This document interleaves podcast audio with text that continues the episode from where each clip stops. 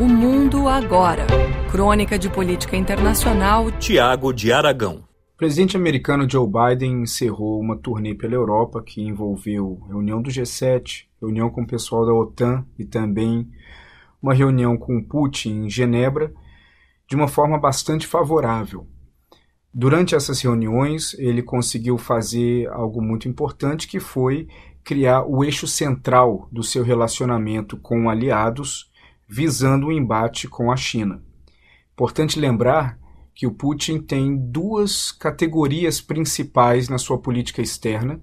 Uma acaba trazendo de uma forma mais voluntária os aliados, que é a questão climática, e na outra ele precisa criar uma narrativa convincente para que esses aliados eles se coloquem ao lado dos Estados Unidos, que é a questão da China.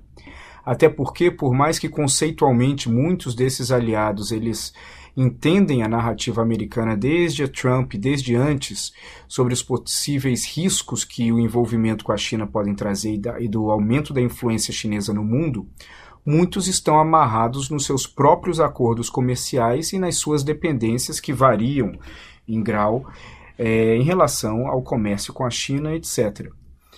Então, o que o Biden ele conseguiu fazer, ele acabou complementando e finalizando a primeira parte da sua grande estratégia, que é gerar uma narrativa convincente que atraia os aliados para que eles estejam dispostos a ser liderados pelos Estados Unidos nesse, nessa nova organização multilateral que visa confrontar o avanço de, da influência chinesa.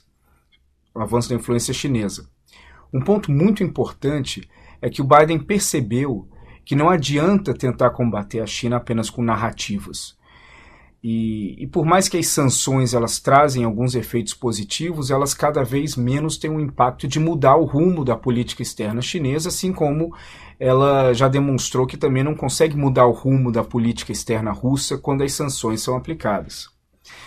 Então, qual foi o ponto principal que o Biden trouxe? No G7, ele anunciou na verdade, a ideia, mas ainda falta muito para executar essa ideia, um novo formato de concorrência dos Estados Unidos e de seus aliados à rota da seda chinesa. Ou seja, o B3W, que é uma espécie de alternativa para a rota das sedas, tem um, um parâmetro de, de fundamentos bem similares. Ou seja, vários países da União Europeia, Reino Unido, Canadá, etc., que têm capacidade financeira, claro, e principalmente os Estados Unidos, colocariam é, suas capacidades financeiras para poder financiar obras de infraestrutura em países estratégicos de terceiro mundo, que geralmente são os alvos da China para esse tipo de projeto. Bom, qual que é o ponto central aí? O ponto central é que a ideia é fantástica, a ideia é magnífica e de fato pode sim contrapor um pouco da estratégia chinesa no mundo que hoje não tem concorrência pelo menos nessa área. O ponto complicado é como que os Estados Unidos vão conseguir fazer isso com os países ainda se recuperando economicamente no pós-Covid e principalmente mais do que a capacidade financeira desses países, é a capacidade burocrática de uma organização é, se, como essa possa atender às necessidades de países em desenvolvimento, tanto na América Latina, na África quanto na Ásia, na mesma velocidade que a China consegue oferecer linhas de crédito para projetos de infraestrutura nesses países. Essa vai ser a grande sacada.